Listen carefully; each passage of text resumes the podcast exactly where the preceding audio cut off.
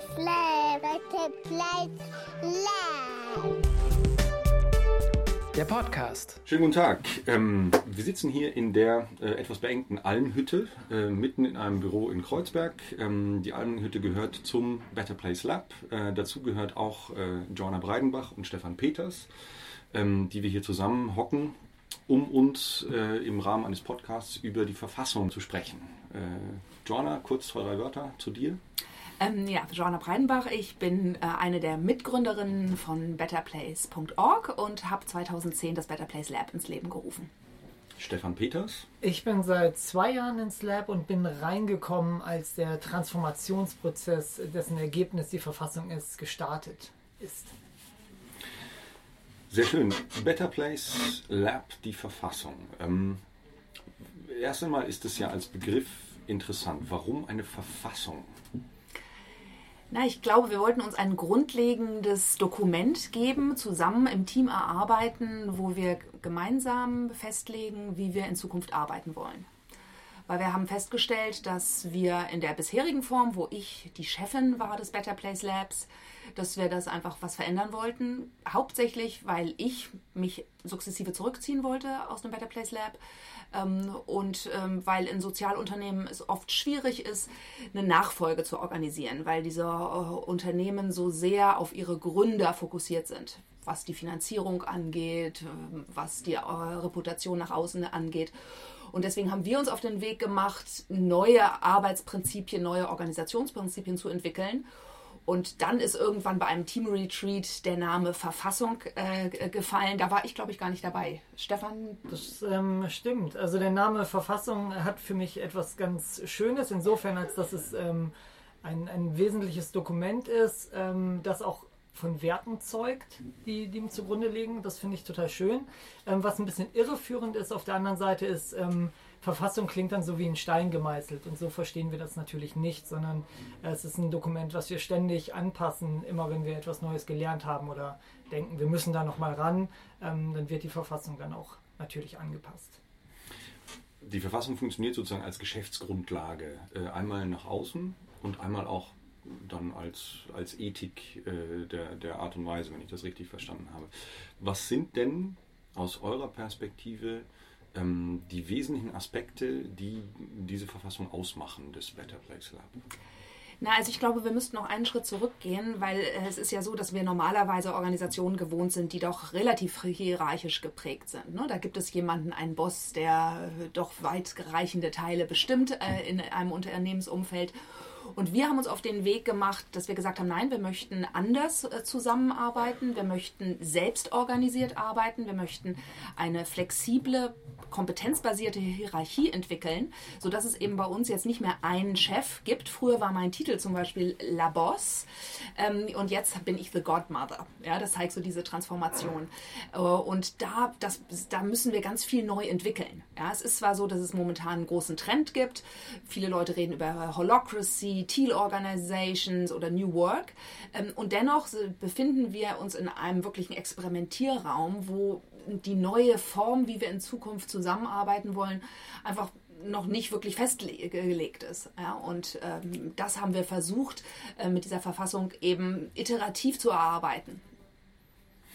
Jetzt ähm, ist das eigentlich genau die äh, Antwort ja auch auf meine Frage gewesen. Was heißen, was, was bedeuten aber diese Begriffe wie, wie Teal Organization? Ähm, und äh, wenn die Verfassung so etwas Flüssiges ist, also ähm, ähm, warum, warum braucht es dann so einen ähm, mit dem äh, sehr kräftigen Begriff Verfassung ausgestattetes Schriftstück? Also für mich war das so, dass ich äh, irgendwann inspiriert durch meinen Kollegen Dennis Buchmann äh, ein Buch in die Hand bekommen habe, das hieß Teal Organ oder Reinventing Organizations von Frederic Laloux. Ähm, und das hat mich total inspiriert. Äh, ich habe gedacht, wow, das ist so toll, was da beschrieben wird, diese neue Art äh, zu operieren, äh, also zu arbeiten, wo wirklich Menschen in ihr Potenzial reinwachsen. Und ähm, mir war aber auch klar, dass das total anspruchsvoll ist und dass wir dafür einen wirklichen Prozess brauchen, um dahin zu kommen. Ähm, und jetzt habe ich meinen Faden verloren. naja, ich glaube, was ganz spannend ist, das war wirklich der Ausgangspunkt. So, und wir haben ist keine eins zu eins ein, äh, Anleitung. So, okay, Schritt eins macht dies, Schritt zwei macht das. sondern ähm, wir haben uns Anregungen geholt, ähm, waren im Team davon überzeugt oder dafür total begeistert, was eine Grundlage ist, weil es ist tatsächlich Arbeit. Ähm, Im ersten Schritt auch mehr Arbeit und es macht ganz viel auf und man sieht auf einmal ganz viele Probleme, die es vorher auch gab, man, aber man hat sie nicht gesehen. Äh, da muss man erstmal durch. Ähm, und jeder konnte sich dann auch einen Teil der Verfassung oder was jetzt die Verfassung ist, schnappen und da ähm, das anwenden oder übertragen auf das Better Place Lab, weil es ist eben keine 1 zu 1 Anleitung, sondern mh, mm, man muss es anwenden auf das, was man wirklich braucht in der Organisation. Und deswegen jetzt eine Verfassung, ähm, ist auch ein bisschen so ein Reisebericht, möchte ich fast sagen, ähm, wie man dahin gelangt ist und was gerade aus unserer Sicht am besten funktioniert. Und ähm, ähnlich wie Reinventing Organizations uns das geholfen hat bei der Orientierung, hoffen wir natürlich, dass die Verfassung auch anderen Organisationen äh, hilft, vielleicht ein, zwei Fehler nicht zu machen oder einfach neue Fehler zu machen, aber nicht die gleichen. Ja, vielleicht ähm, genau da nochmal nachzufangen, also um das oder um die Frage genauer zu machen, beschreib doch mal diesen, diesen Prozess der Verfassungsfindung. Also du hast schon gesagt, ähm, du hast ein Buch gelesen, ähm, über Thiel Organizations. Ähm, vorher wart ihr eine eher klarer hierarchisch organisierte ähm, äh, Organisation.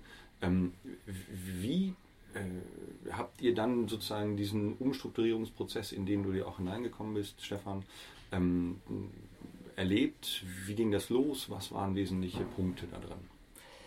Also ich glaube, was für uns sehr wichtig war, ist, dass wir uns auch von außen ganz von Anfang an Hilfe geholt haben. Ja, wir haben eine Teamentwicklerin, eine Organisationsentwicklerin, Bettina Rollo, dazugeholt, ähm, weil wir uns bewusst waren, dass aus uns heraus ähm, wir zwar viel leisten könnten, aber dass dieser Blick von außen, jemand, der uns wirklich ähm, dabei begleitet, ähm, in diesem Schritt ins Unbekannte, dass das wichtig ist. Ja, und ähm, für mich ist der Prozess dadurch gekennzeichnet gewesen, dass wir uns immer wieder in Workshops mit dem ganzen Team und mit äh, Bettina zusammengetan haben und dass wir bestimmte Themen erarbeitet haben, ja, bestimmte Prozesse. Wie wollen wir arbeiten? Wie setzen wir Projekte auf? Wie wollen wir Konflikte schließen? Wie, wie werden unsere Gehälter in Zukunft bestimmt?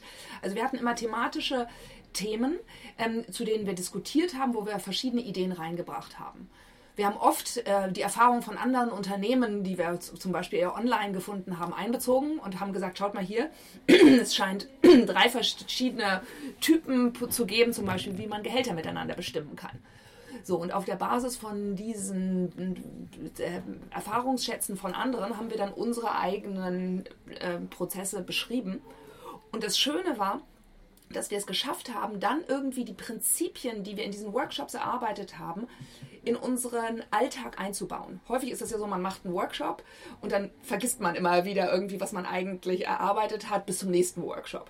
Ähm, das Tolle war, dass äh, wir uns immer kleine Aufgaben gegeben haben und kleine Prozesse in unserem Alltag verändert haben, die uns immer an die Erkenntnisse des Workshops erinnert haben.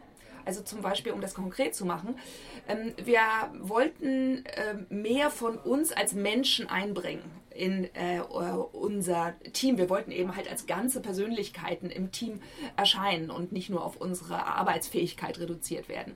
Also haben wir gesagt, okay, wir machen immer, wenn wir längere Meetings haben, machen wir einen Team-Checkout wo wir auf drei verschiedenen Ebenen sagen, wie wir das Meeting fanden. Ja, wie ist es uns gegangen in dem Meeting? Wie haben wir uns empfunden? Dann, wie fanden wir uns als Team? Und wie fanden, wie zufrieden sind wir mit dem Ergebnis unserer Arbeit? Und das hat bei uns so einen Selbstreflexionsprozess total niedrigschwellig in unsere allgemeine Arbeit integriert. Ähm, und ich glaube, dadurch haben wir es geschafft, das, was wir in Workshops erarbeitet haben, sehr nachhaltig und so schleichend fast einzubauen in unsere DNA als Team. Und ich glaube, als, als Ergänzung, ähm, der Ausgangspunkt war selten die Diskussion eben auf dem freien Feld, sondern vielmehr Interessen- und Kompetenz geleitet, schnappt man sich ein Thema. Also den Gehälterprozess haben beispielsweise Ben und Franziska entwickelt und vorgestellt. Ähm, dann kann das Team Feedback geben ähm, und dann wurde es ausprobiert. Und dann haben wir im zweiten Jahr einfach nachjustiert. Ähm, ich fand das Thema Konfliktmanagement sehr spannend und äh, glaube auch immer noch, dass es eines der größten Herausforderungen ist. Ähm, und habe da dann einfach einen Vorschlag äh, entwickelt, wo wir auch wieder ran müssen. In der klassischen Organisation also wenn ich mir das jetzt mal so vorstelle, wie ihr äh, das auch ein bisschen beschrieben habt, mit einem hierarchischen Aufbau gibt es jemanden, der gibt grobe Leitlinien vor. Ähm, es gibt dann Abteilungsleiter, meinetwegen, ähm, die sind für die konkrete Umsetzung zuständig ähm, und dann Leute, die bestimmte Dinge machen. Ähm, das sind zumindest drei Hierarchieebenen, die relativ konkret sind. Ähm, wie war das bei euch? Erste Frage. Zweite Frage, wie seid ihr daran gegangen, ähm, Hierarchien zu verändern? Also erstmal, ich glaube, das ist eine grundsätzliche Entscheidung. Das ist jetzt wieder erstmal was Strukturelles. Also ich glaube, man muss immer unterscheiden zwischen Strukturen und Prozessen auf der einen Seite und dann tatsächlich die, die innere Fähigkeit, das dann auch zu leben. So, ähm, wenn man jetzt erstmal sagt in der Struktur, okay, wir lösen sie auf, also es gibt keine klassische Managementstruktur mehr, wie du sie gerade auch beschrieben hast. Ähm, dann sind wir erstmal alle gleich und haben alle die gleichen Möglichkeiten, aber tragen auch äh, eine gleiche oder ähnliche Verantwortung. Ähm, das heißt aber nicht, dass wir, dass wir das Gleiche tun oder gleich gut können. Das braucht dann wieder Selbstreflexion. So, wer ist denn am besten dafür geeignet für Aufgabe X, wie zum Beispiel jetzt den äh, Gehaltsprozess ähm, auszuarbeiten? Ähm, die Person dann zu befähigen, in die Position zu bringen, dass sie das einfach machen kann. Das ist eine der Leistungen in diesem Organisationsmodell, weil man nicht gegen irgendwelche Widerstände erstmal gehen muss.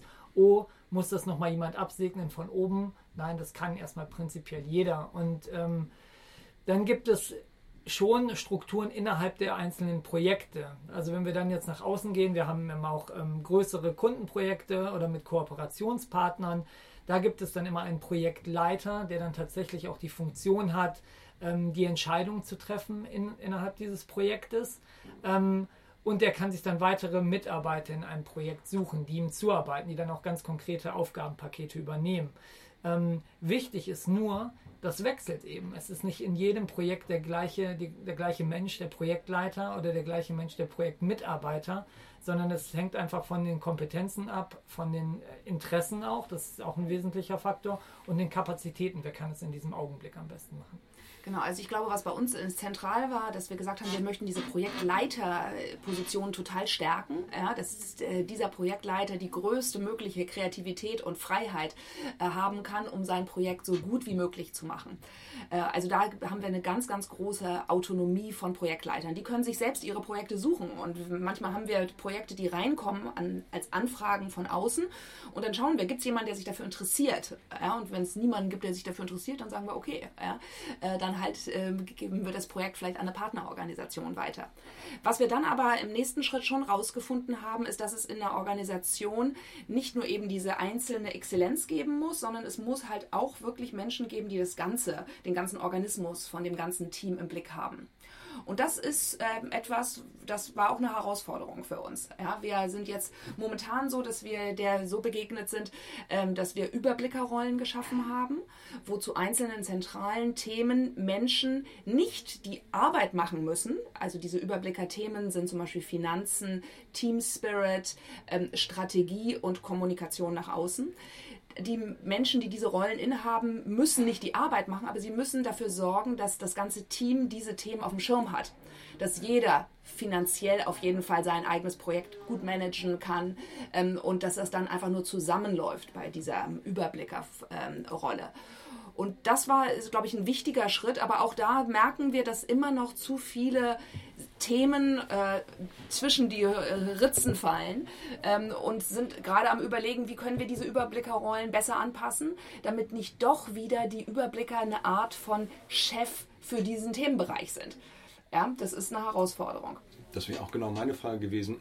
Also sozusagen das, was ich vorhin als Abteilungsleiter äh, genannt also eine Mittelebene, ähm, wo ihr ja Projektleiter habt und dann noch ähm, äh, Finanzen, äh, Außen, glaube ich, hattet ihr eines genannt, äh, Team Spirit und so weiter. Ähm, das sind ja doch feste Rollenzuschreibungen.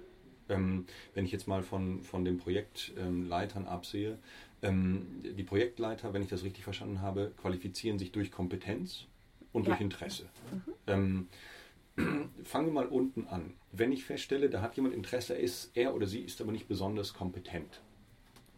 Ähm, was heißt das zum Beispiel für euch als Organisation? Wie geht ihr damit um? Wie ähm, moderiert ihr das? Wie fangt ihr das auf? Ja, es gibt ähm, ein Feedback-Prozess natürlich. Also wenn mir auffällt, okay, eine Person geht ein, ein Thema rein, ähm, wovon sie noch keine Ahnung hat, was erstmal total in Ordnung ist, weil eine Neugier und wir wollen auch immer neue Themen erarbeiten. Ähm, problematisch wäre es erst, wenn die Person nicht sieht, dass es vielleicht andere Personen im Team gibt, die da schon eine gewisse Kenntnis haben.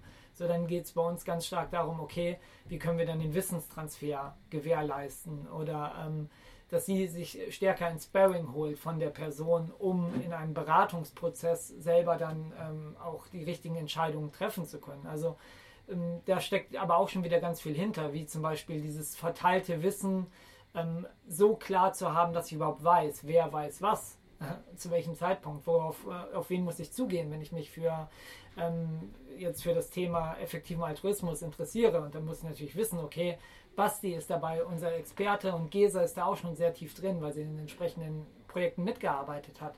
Also da eine Transparenz herzustellen und dann eine Anleitung ähm, zu geben, äh, sind im Prinzip die, die wichtigsten Dinge, glaube ich. Also es gibt keine Verbote und es gibt auch keine, ähm, okay, warum, warum machst du das und wie machst du das? Natürlich gibt es, wie gesagt, es gibt Feedback, es gibt Unterstützung, aber ich habe nie das Gefühl, dass wir irgendjemanden bremsen müssten, weil wir das ja einfach auch gerade wollen, dass die Leute sich neue Themen suchen und da voll reingehen. Ja, zugleich müssen wir natürlich auf unsere Kapazität achten. Ne? Wir können es uns, wir müssen uns ja selbst refinanzieren als Sozialunternehmen und wir müssen darauf achten, dass schon auch die richtigen Leute, dass wir auch effizient arbeiten. Ja, und das ist immer eine Gratwanderung.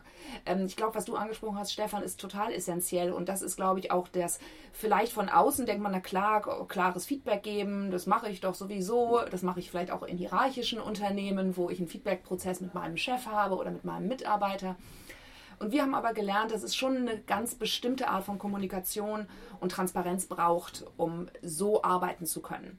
Ja, also man braucht eine sehr realistische Selbsteinschätzung und man muss aber auch aktiv sich das Feedback von anderen einholen oder bekommt es sonst in unseren äh, äh, Prozessen, die wir eingeführt haben. Und da mussten wir alle lernen, über eine gewisse Schmerzgrenze und aus einer Komfortzone hinauszukommen. Ja, also über eine Schmerzgrenze rüberzugehen, aus der Komfortzone raus. Weil wir alle wollen nett sein, wir alle wollen wertschätzend miteinander sein, aber manchmal sehen wir Sachen, wo wir denken, okay, das läuft so nicht so gut. Zum Beispiel vielleicht arbeitet dieser Mitarbeiter sehr, sehr viele Stunden auf einem Projekt, ja, wo er sehr gerne drauf arbeitet. Aber eigentlich denken wir, Mensch, die Arbeitskapazität können wir uns nicht leisten, dass auf dieses Projekt, was vielleicht gar nicht so gut refinanziert ist, so viel äh, Aufmerksamkeit fällt. Ja. Und da mussten wir alle lernen, ähm, klarer zu kommunizieren und uns auch zu trauen, ähm, so offen zu sein ähm, und dass unsere Kritik auch wertschätzend äh, zu formulieren äh, und eben halt das, das so separate the people from the problem, ja, einfach zu sagen, okay, das ist etwas, ja, das ist keine Kritik an dir persönlich, sondern das ist, ich möchte aber dieses Thema ansprechen, inhaltlich läuft das so und so nicht gut. Oder es kann natürlich auch etwas Persönliches sein, ja, dass ich plötzlich merke, Mensch, eigentlich ist jemand so ein bisschen passiv-aggressiv, ja, was läuft denn da? Also ich muss viel mehr Themen ansprechen, äh, die ich sonst, glaube ich, in einem normalen Unternehmen ganz gut weggedrückt kriege. Ja, weil ich muss mich so verlassen können auf meine Mitarbeiter oder auf meine, Mit ja meine Kollegen, ähm, wie in einem normalen Unternehmen nicht. Das, Vielleicht dazu ja. noch, äh, noch eine Ergänzung. Ja, also ich finde den Punkt auch total wichtig und da merkt man wieder diese Fähigkeiten, die man braucht. Man schafft nur Strukturen und ein Umfeld, in dem das möglich sein soll und ähm, das ist auch von einem verlangt und da lernt man tatsächlich sehr, sehr viel dazu und diese Konfliktfähigkeit und das, okay, ich spreche so etwas sofort an, wenn es mir auffällt und ich warte nicht, bis es ein großes Problem ist. Ähm, das zu erkennen, ist eine große Leistung. Das andere, was wir eben schon angesprochen hatten, ist die Kapazitätsplanung. Und das fängt eben bei jedem selbst an und ist bei uns im Team nach wie vor ein großes Problem, was einfach daran liegt, es passieren, es kommen ständig spannende Sachen und wir sind sehr motiviert und wir wollen neue Sachen schaffen. Ähm, und wenn man dann nicht einen guten Blick darauf hat, wie viel kann ich aktuell leisten, kommt es automatisch zu einer Überlastung und es fallen Dinge runter. Ähm, und dann hilft eine Verfassung, in der wir uns aber auch darauf besinnen, okay, was sind deine Aufgaben in einem bestimmten Bereich? Wenn du gesagt hast, okay, du übernimmst die Projektleitung in dem Projekt, das bedeutet das, das und das musst du auch leisten, so damit wir uns darauf verlassen können. Also einem, als sozusagen Außenstehende ähm, äh, grenzt es zumindest auch in der, in der Begrifflichkeit an eine fast esoterische Dimension, wovor ich japanische Angst habe. Zum Beispiel. Japanische. Ähm, und äh, in, in der Perspektive wüsste ich gerne, wie ihr ähm, dieses äh, Wollweiche gegen den äh, harten Schmiss der Rationalität äh, temperiert. Also ähm, wenn ich jemandem sage, hör mal, das, was du da machst, ist nicht gut, weil, dann ist das ja keine persönliche Kritik. Wenn jetzt aber jemand die ganze Zeit sozusagen in diesem freundlichen Ton ähm, äh, nur äh, äh den Umgang nur gewöhnt ist, ähm, dann kommt es da ja eventuell zu Spannungen. Wie trennt ihr äh, die Person, das Persönliche vom von der Ratio des, äh, äh, des Problems. Ja, also auf der einen Seite, also zum ersten, weißt du, wir als Menschen sind nicht nur Verstand. Ja? Wir sind ein Körper, wir sind eine Emotion und wir sind ein Verstand. Und der Verstand ist wunderbar. Aber ich glaube, wir machen den ganz, ganz großen Fehler, dass wir gerade die emotionale Ebene in viel zu vielen Bereichen ausklammern. Ja, weil die, die, die kommt durch die Hintertür wieder rein. Ja? Emotionen sind der Kleber, der unsere Gesellschaft zusammenhält. Emotionen sind das, was eine Organisation, jedes Unternehmen zusammenhält. Und ich glaube, wir tun gut daran, das wirklich offensiv zu adressieren. Wie ähm, tut ihr das? Wir machen das, indem wir sehr offen darüber reden. Ja, wir sagen, Emotionen spielen eine Rolle. Ja, check mal in dir, wenn wir zum Beispiel miteinander reden. Wir merken ja, wenn wir mit jemandem ein sachliches Argument haben, merken wir ja in dem Moment, dass sachliche Argumente häufig gar nicht den Kern von etwas treffen. Ja, ich merke bei meinem Gegenüber, dass da eigentlich was anderes noch mitschwingt. Ja, das ist eben vielleicht so eine passive Aggressivität, die ich eben angesprochen habe. Äh, das kann eine Ängstlichkeit sein. Ja, das können ganz viele Emotionen sein, die einfach im Wege stehen äh, und die man adressieren muss, äh, weil sonst kann man noch so viel rational da oben klären. Ja, das, das kommt einem wieder irgendwie auf den Tisch. Ähm, und wir machen das, indem wir sagen, wir sind Menschen, die vielschichtig sind. Wir haben alle Emotionen und der, der möchte, der soll auch über diese Emotionen reden und wir helfen einander, diese Emotionen auch besser zu adressieren und zu kennenzulernen. Weißt du, weil ganz oft wissen wir ja gar nicht, welche Emotion ist. Wir merken irgendwie mit diesem Kollegen, da läuft irgendwas nicht rund wir wissen es gar nicht so richtig. Ja, und da haben wir uns den Raum gegeben, auch mit unserem Coach, das zu erforschen ja, und zu checken. Und ich zum Beispiel habe total interessante Erkenntnisse gehabt. Ich habe gemerkt, dass ich auf Mitarbeiter, die ängstlich sind, dass mich das total kirre macht und dass ich damit nicht gut umgehen kann. Ja? Und dass ich das sehr rational überspiele und dass ich denke, ich will Unternehmer hier haben, ich will Leute, die hier mit beiden Beinen auf dem Bo Füßen stehen, auf dem Boden stehen. Ähm, und dann habe ich gemerkt, okay, wenn ich so richtig in mich gehe, ich mag selbst nicht an den Platz in mir gehen, wo ich ängstlich bin. Ja, ich habe den einfach ziemlich gut weggespackt und in dem Moment, wo ich mich aber auf meine eigene Ängstlichkeit einlasse und wenn ich halbwegs ehrlich mit mir bin, dann weiß ich und ich glaube, dann weiß jeder Mensch, dass er Angst kennt. Ja, dann kann ich mich auch darüber mit dieser Mitarbeiter auf eine ganz andere Art und Weise in Bezug setzen. Dieser Mitarbeiter merkt dadurch, dass ich ihn oder sie anders sehe und dadurch entsteht eine Basis und ein Vertrauensraum, wo man dann wiederum auch ganz anders rational darüber über das Sachthema reden kann. Ja?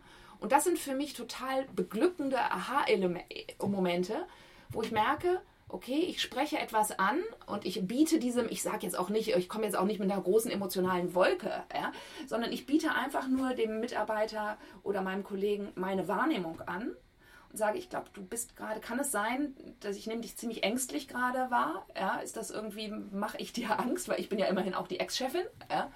Ähm, und die meisten von unseren Kollegen können dann sagen, ja, das stimmt oder nee, das siehst du falsch. Und es ist ein magischer Moment, weil man merkt, dass dann plötzlich sich die ganze Dynamik zwischen uns ändert. Ja, und ich hatte, wir hatten, ich hatte Konflikte mit Menschen und in dem Moment, wo ich die auf so eine Art und Weise angesprochen habe, äh, die aber bei mir anfängt, weil ich bei mir gesehen habe, ey, da habe ich eine Kapazität nicht, den anderen zu sehen, äh, das hat es unsere Beziehung auf ein echt anderes Level gehoben. Ja, und das finde ich toll.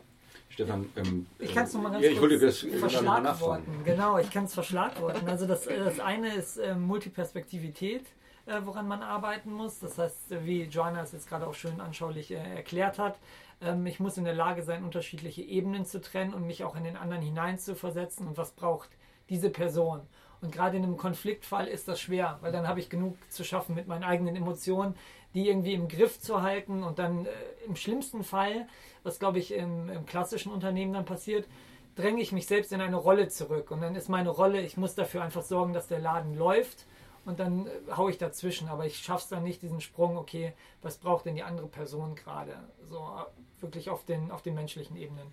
Und das zweite ähm, wäre dann einfach gewaltfreie Kommunikation. Das kann man einfach lernen. Also wie, wie spreche ich das so an, dass, ähm, dass man eben die Sache auch von der Person trennt und generell ein, ein Konzept davon entwickelt, ein Konflikt ist erstmal überhaupt nichts Schlimmes, sondern okay, es sind Meinungsverschiedenheiten.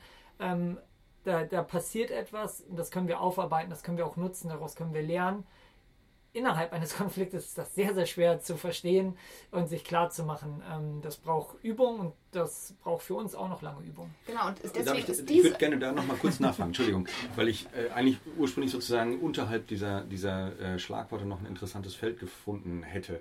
Ähm, so wie du das sagtest, Joanna, ähm, das äh, sehe ich auch sehr, nämlich dass Emotionen im Wesentlichen unnütz im Wege herumstehen, äh, wenn ich den Anfang zumindest zusammen äh, äh, kondensieren kann. Ähm, du bist in diesen Prozess reingekommen, schon auch mit dem Wissen oder mit der Idee, dass da jetzt genau diese Dinge passieren. War das für dich ähm, äh, dieser Prozess, äh, du bist aus einer Agentur gekommen, war das äh, dieser Prozess ähm, etwas Neues ähm, oder warst du sowieso in gewaltfreier Kommunikation so geschult, dass das ähm, kein Problem war? Also als ich äh, ins Lab gekommen bin, wusste ich nicht, dass die Teamtransformation losgeht. Das hat Moritz nicht verraten.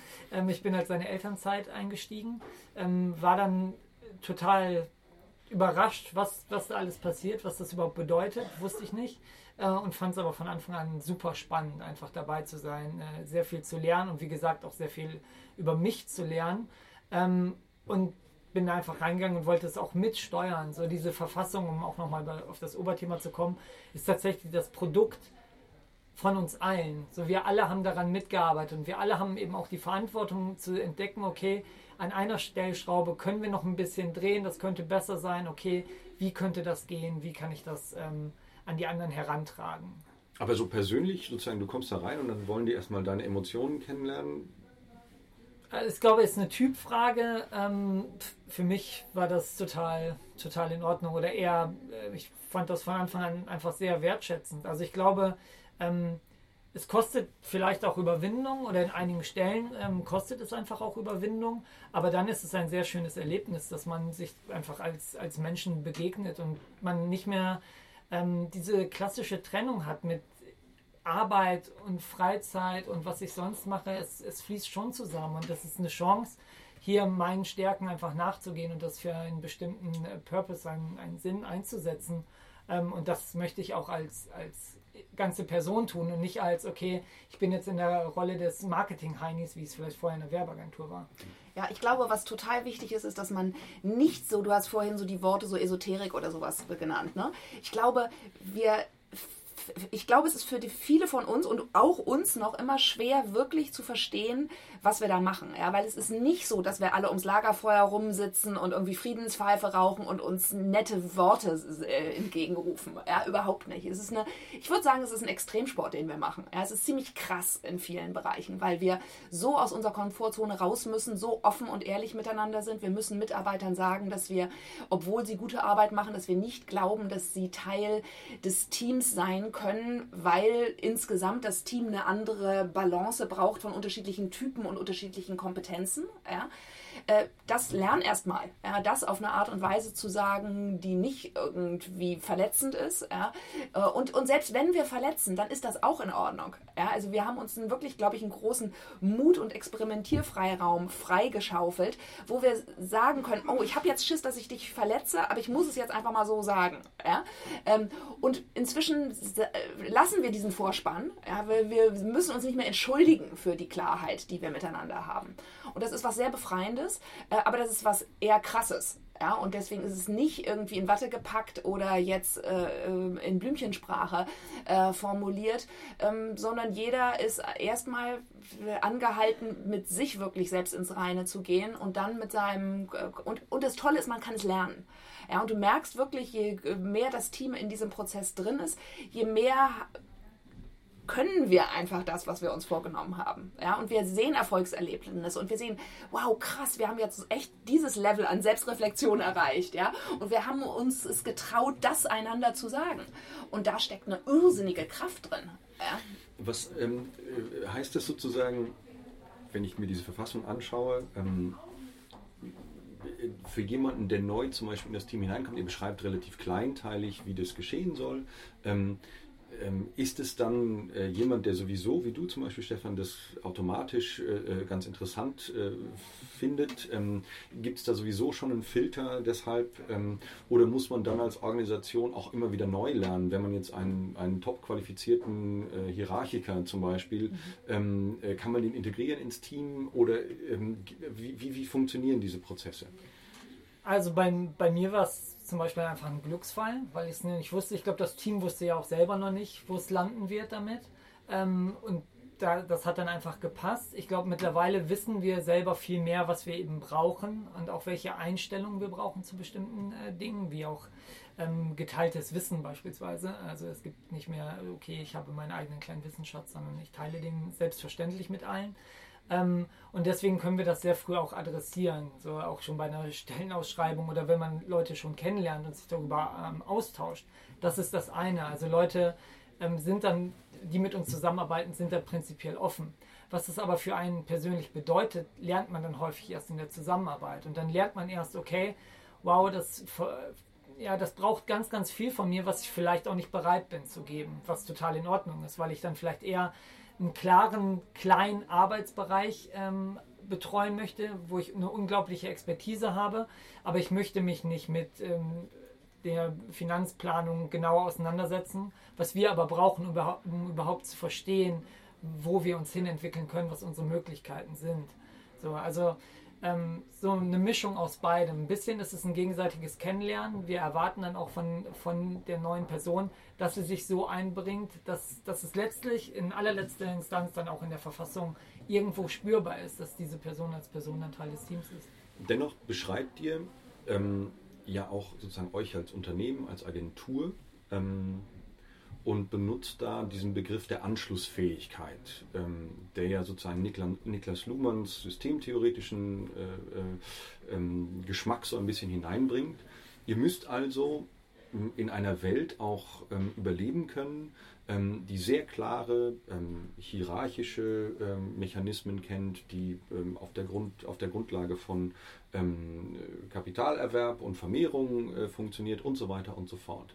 Wie funktioniert die Schnittstelle zwischen innen und außen, sodass äh, bei der ja hochinteressant klingenden Selbstfindungsdimension sowas wie die Anschlussfähigkeit nicht verloren geht?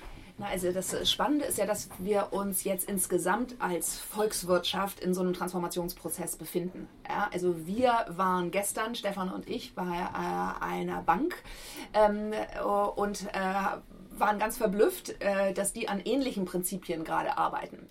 Ganz viele große Unternehmen in Deutschland sind gerade, stellen sich die Frage, wie können wir für äh, Generation Y oder keine Ahnung, was es für eine Generation ist, attraktive Arbeitgeber sein? Wie können wir unsere Mitarbeiter äh, motivieren? Wie kommen wir wirklich an gutes Talent dran? Ja? Also diese Themen, mit denen wir uns hier beschäftigen, sind mittlerweile fast schon Mainstream. Wir sind vielleicht am einen Ende des Pendels, weil wir relativ radikal das mit uns selbst alles jetzt schon durchexerziert haben oder exerzieren. Ähm, aber insgesamt merken wir eine erstaunliche Offenheit äh, für diese ganze Thematik.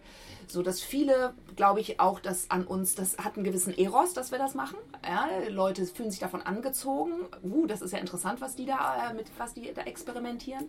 Das ist die eine Seite. Die andere Seite ist, es stimmt, äh, das Verständnis für diese Art von Arbeiten ist noch doch in vielen Bereichen noch nicht vorhanden.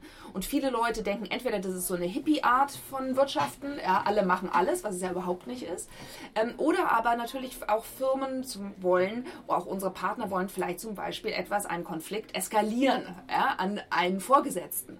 Den gibt es dann bei uns in diesem Falle nicht. Ja, es gibt den Projektleiter und das ist dann letztendlich eigentlich der letzte Vorgesetzte, mit dem man reden kann als Partner.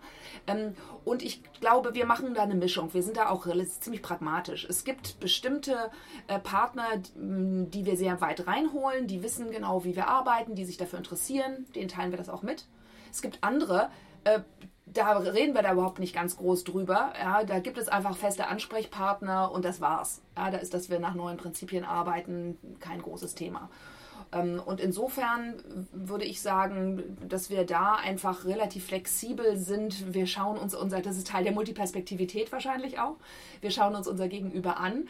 Wie viel äh, kann dieser Partner oder dieser Kunde vertragen? Wie viel braucht es überhaupt? Müssen wir uns überhaupt selbst erklären? Wenn wir gute Arbeit machen, ist das im Zweifel überhaupt nicht wichtig.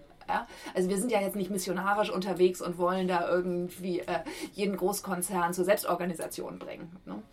Ja, also ich, ich kann mich auch noch gut daran erinnern, dass zwischendurch bei uns immer das, das Wort juniorig und seniorig ähm, ganz, ganz wichtig war, weil es für ähm, Partner von außen zum Teil tatsächlich schwer war zu erkennen oder zu akzeptieren, dass auch jemand mit Ende 20 ein größeres Projekt einfach leitet mit allen Verantwortlichkeiten und die dann schon ganz gerne mal sagen oder denke ich mal, vielleicht, sagen es nicht offen, aber vielleicht dann denken, hm, für, das, für das Geld, was wir da reinstecken, hätten wir aber doch ganz gerne mal die Frau Dr. Breidenbach gesprochen, so nach dem Motto. Und das äh, braucht dann tatsächlich ein bisschen, ähm, bis es für uns hm, tatsächlich ein Lernprozess war, ähm, dass es gut funktioniert, wir eigene äh, Ansprechpartner haben, die uns dann so gut kennen, dass sie wissen, dass es funktioniert.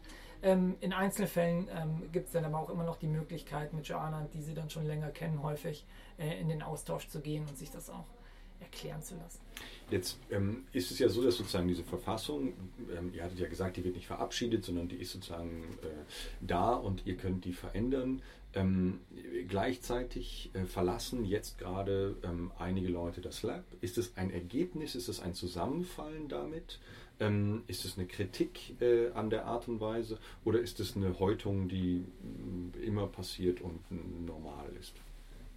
Einmal alles, würde ich sagen. Also ähm, ich glaube, mit der Verfassung an sich hat es nichts zu tun. Ähm, das sind es gibt auch unter, sehr unterschiedliche Gründe, ähm, warum eine Person die eh schon in einem anderen Projekt mit einem Partner zusammengearbeitet hat, dann ganz dahin überwechselt hat, hat dann relativ wenig mit der Transformation zu tun. Ich glaube, was dabei aber ein, ein Faktor war in vielen Fällen, ist, ähm, dass wir Ende des Jahres eine sehr, sehr hohe ähm, Feedbackrate haben tatsächlich, wo es darum geht, okay, was nimmst du dir vor nächstes Jahr? Was glaubst du, was braucht das Lab von dir? Ähm, und da, da bekommt man sehr viel Feedback, auch sehr wertschätzend, wertschätzendes Feedback. Aber man bekommt dann auch gesagt, okay, ich erwarte von dir das und das. Ich glaube, wir brauchen dich in der und der Rolle. Siehst du dich da? Und das baut einen Druck auf und das führt dann auch zu einer Selbstreflexion. Ist es denn das, wenn ich anerkenne, okay, das Lab braucht das wirklich, ist es denn das, was ich einbringen kann und was ich einbringen möchte nächstes Jahr? Ähm, und wenn man dann so weit ist, selber zu erkennen, okay, das ist es vielleicht nicht, dann haben wir was Fantastisches ähm, geschaffen, weil es dann eben nicht zu diesem Konflikt kam, okay, jetzt muss der Boss sagen, okay, du musst jetzt gehen, weil deine Arbeit nicht stimmt, weil so ist es nicht. Es ist ja nicht so, dass wir entweder die Person gar nicht haben wollen oder ähm, dass wir mit der Arbeit komplett unzufrieden werden, sondern einfach nur, dass der Fit nicht optimal ist für das, was wir gemeinsam erreichen wollen. Ähm, genau. Ja, also ich war total überrascht, äh, dass das so funktioniert, wie es es tut, weil ähm, in der Verfassung haben wir ein Kapitel, das, ich weiß nicht, wie es genau heißt, aber es ist so quasi Kündigung, ja, Beendigung des Arbeitsverhältnisses. Und ich war davon ausgegangen, dass wir da nicht auf unsere Feedback-Prozesse nur zurückgreifen könnten, sondern dass wir da doch noch irgendwie eine anonyme Runde Feedback brauchen, dass wir da irgendwie ein kleines Komitee brauchen, was dann vielleicht äh, doch entscheidet, äh, du bist nächstes Jahr dabei, ja oder nein.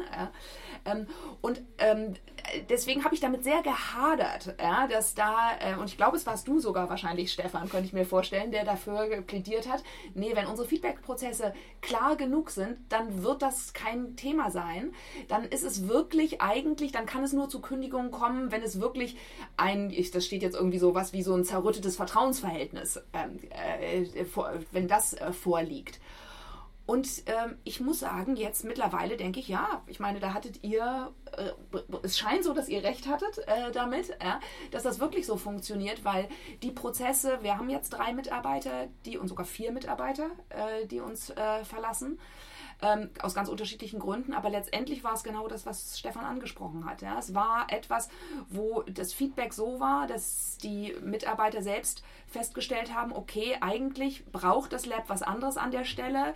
Meine Mit oder meine Kollegen erwarten etwas von mir, zum Beispiel, dass eine Person in den Vertrieb viel offensiver geht. Ja, und dann ist es auch vollkommen in Ordnung, wenn ich dann feststelle, bin ich die Rampensau, bin ich diejenige, die irgendwie bei Partnern äh, irgendwie Fundraising machen will, die Aufträge reinholt. Da sind wir alle weit genug, um zu wissen, wer von uns das gerne mag und auch gut kann. Ja, äh, und deswegen ähm, war ich total stolz, dass an diesem Punkt sich wirklich bewahrheitet hat, dass wir auf der einen Seite exzellente Kollegen haben, ja, die wirklich sehr gut ihre Arbeit machen, aber die auch so eine Gesamtverantwortung für das ganze Team tragen, dass sie nicht sagen, ich finde das hier einen tollen Arbeitsplatz, wir haben hier ein nettes Team, wir machen schöne, sinnvolle, inhaltlich wertvolle Sachen. Ähm, ich möchte hier gerne bleiben ja, und das sitze ich jetzt einfach mal aus. Er soll doch irgendjemand anders gehen und dann Vertrieb machen. Dafür schaffen wir eine Vertriebsstelle sondern dass die Leute gesagt haben, ja, ich sehe es. Ich eigentlich braucht ihr hier an dieser Stelle, wo ich sitze, jemanden, der Vertrieb macht. Äh, und das bin nicht ich. Ja. Wie? Ist trotzdem sehr, sehr traurig und, und anstrengend, so in jedem einzelnen Fall, um das auch nochmal da hinzuzufügen. Ne? Das kann ich mir vorstellen. Ich äh, hatte jetzt äh, diese Frage auch nochmal im, im, mit dem Gedanken gestellt, um zu verstehen, wie ihr sowas wie Differenz auch ähm, in die Organisation hineinholt und da behaltet. Also wenn diese Prozesse, ähm, die ihr beschreibt, ähm, dann auch zu einer Homogenisierung führen ähm, äh, nach innen. Das heißt also, die Leute sind vor allen Dingen nett und, und ähm, können diese ganzen Mechanismen miteinander so gut. Wie ähm, schafft ihr es, äh, andere Meinungen, Differenz, ähm, äh, zu institutionalisieren, so dass sie ihren eigenen Raum haben ähm, und auch eine bestimmte Eckigkeit sich bewahren können? Äh, also ich finde, das ist auf jeden Fall eine Herausforderung, ähm, dass man also was wir brauchen, ist generell die Bereitschaft, diese Art zu arbeiten mit uns zu teilen und das auch mit vorantreiben zu wollen. Also ich glaube, wenn, wenn da jemand das gesamte System in Gänze in Frage stellen möchte, aus seiner Person heraus und nicht aus dem Gedanken heraus, das Lab braucht etwas anderes, ähm, dann wird es nicht funktionieren, dann haben wir zu viel Reibung. Innerhalb dessen wünschen wir uns sehr unterschiedliche Charaktere mit unterschiedlichen Ansichten und unterschiedlichen Expertisen.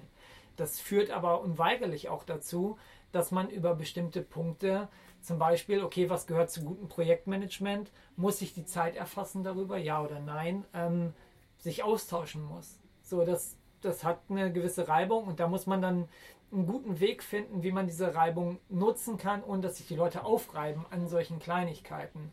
Ähm, da könnte ich dir jetzt nicht ad hoc eine perfekte Antwort zu geben. Da. Naja, aber ich glaube, also wenn ich mir das Team anschaue, dann ist es schon so, dass einzelne Menschen für sehr spezifische Themen, Haltungen äh, und Arbeitsweisen zum Beispiel stehen. Ja? Es gibt jemand bei uns, der sagt ganz klar, ich möchte forschen, ich möchte tief reingehen in eine Materie, ich möchte was machen von einem Thema, wo ich wirklich echt von der Wirksamkeit und von der Notwendigkeit in unserer heutigen Zeit äh, überzeugt bin. Ähm, und äh, ich werde 80 Prozent meiner Arbeitszeit darauf, ver einsenden, äh, darauf verwenden. Ja, das ist erstmal ein starkes Statement. Ja, wir sind ja auch ein Think Tank. Also äh, das ist jemand, der diese Rolle hat und der ganz stark dazu steht, der auch auf so einem Projekt sitzt, wo er das umsetzen kann. Dann gibt es andere Leute, die sagen, ah, ich mache eigentlich viel lieber eher so äh, vermittelnde Sachen. Ich mache lieber gerne mit anderen NGOs im Bereich Digitalisierung, Kompetenzen äh, ausbauen. Also eine andere Art von Arbeit, andere Art von Fähigkeiten, ja, und diese Person wird aber, die beiden schätzen sich wert für das, was sie jeweils einbringen, auch wenn sie sehr, sehr unterschiedlich sind. Und das wäre für mich, glaube ich, auch das Schlimmste, wenn wir so ein Einheitsbrei wären und wenn wir uns vor lauter Harmoniesucht, äh, äh, und ich glaube, das haben wir auch nicht, äh, wenn wir uns auf den kleinsten gemeinsamen Nenner irgendwie runterdividieren würden. Ja, das fände ich total traurig. Äh, und das würden wir aber auch sofort merken, weil die Welt will ja starke, klare Be Aussagen, man möchte, man ist nur begehrt, wenn man interessant ist. Und um interessant zu sein, musst du eckig sein. Äh, und das ist eine Fähigkeit, an der, glaube ich, jeder von uns arbeitet. Äh, und wo wir uns auch gegenseitig einfach ermutigen, mehr wir selbst zu sein. Ja, in unserer ganzen, ja, einfach Individualität. Es ist bei einer flüssigen Form ja schwierig zu fragen, wo es denn steht. Ähm, dennoch wüsste ich gerne, sozusagen, auch wenn das eine, eine flüssige Organisationsform ist, wo steht denn gerade dieser Prozess, wo ist er gerade ähm, im Moment? ähm, also ich, ich empfinde das häufig als so eine Art Treppe. So, es, es, muss, es muss auch weitergehen. Ähm, ich fand, wir waren eine Zeit lang erstmal auch auf einem gewissen Plateau im Sinne von, okay, wir haben bestimmte Dinge erarbeitet, wie die Verfassung. Das hat ganz gut funktioniert. Dann waren wir auch alle ein bisschen müde und wollten eher, okay, jetzt lass uns nicht mehr über die Prozesse sprechen, sondern lass uns wieder mehr oder was heißt also noch mehr den vollen Fokus auf die Projektarbeit ähm, legen. Und jetzt merken wir wieder, okay, auch gerade durch die Abgänge, die du angesprochen hast, wir sind in einigen Punkten noch nicht stark genug, um diesen Raum zu halten, in dem jeder wirken kann. Ähm, beispielsweise diese Überblickerrollen, diese geteilte Verantwortung, die sich insofern nur bei einer Person bündelt, ist, dass sie alles im Blick hat. Da ist sehr viel implizit, sehr wenig explizit, weil es dann darum geht, okay, jeder muss in sich finden, okay, was, was braucht das Team beispielsweise und was kann ich dazu beisteuern. Sondern es ist nicht genau gesagt, okay, deine Aufgabe ist es, den Kaffee zu kochen für das Team, um irgendwie was Konkretes zu sagen, was, was niemand macht. So. Ähm, da, da müssen wir auch noch mal ran und da haben wir äh, jetzt beispielsweise in den letzten Wochen auch wieder Vorschläge äh, erarbeitet, wie es mehr in Richtung Holocracy im klassischen Sinne gehen kann, also wirklich feste Rollen für das, was wir Überblicker äh, nennen. Was für mich zum Beispiel ähm, schade ist, weil ich diesen, die reine Idee hinter den Überblickern noch schöner finde, dass jeder in sich das entdeckt und jeder selber sieht, okay, das braucht das Team. Ähm, ich aber dann anerkennen muss, okay, das können wir nicht leisten, das können wir jetzt nicht leisten und in dem Maße, wie das Lab das braucht, damit die Finanzen sauber stehen, damit das Team alles hat, HR läuft, so das sind zusätzliche Aufgaben, die sonst im Management landen. Das Management haben wir nicht, das müssen wir selber übernehmen. Wie machen wir das? Ähm, da gehen wir, da gehen wir jetzt ran. Ähm, ich sehe da gerade sehr viel Kraft, Energie, dass wir das umsetzen. Freue mich auch darauf, weil es wieder ein, Lernschritt sein wird auf dieser Treppe. Ähm, so dass es einfach tatsächlich äh, immer weitergeht. Und vielleicht haben wir dann erstmal wieder ein Plateau ähm, erreicht. Vielleicht, vielleicht brauchen wir aber auch direkt weitere Schritte. Ja, also für mich ist es natürlich eine besonders interessante Perspektive, weil der Start dieses Prozesses war ja, dass ich mich selbst überflüssig machen wollte. Und wenn ich mir die letzten anderthalb Jahre anschaue, dann würde ich sagen, habe ich das fast erreicht. Momentan arbeite ich noch acht Tage äh, im Monat für Better Place ähm, und werde ab Januar nur noch vier Tage arbeiten, weil ich glaube, dass, das Team jetzt so sehr in seiner eigenen Kraft steht, dass ich als Anchor Woman äh, nicht mehr in dem Maße gebraucht werde. Und ich habe damit ein total gutes Gefühl. Äh, ich freue mich aber auch noch weiter Teil des Ganzen zu sein, weil diese ganze Transformation für mich auch nochmal einen neuen Eros eben ausübt. Äh, und ich denke, wow, ich möchte, ich möchte gar nicht ganz weg. Ähm, ich möchte noch ein bisschen äh, das mitbegleiten. Das war der Podcast heute aus der Almhütte. Joanna Breidenbach, Stefan Peters. Schönen Dank. Danke.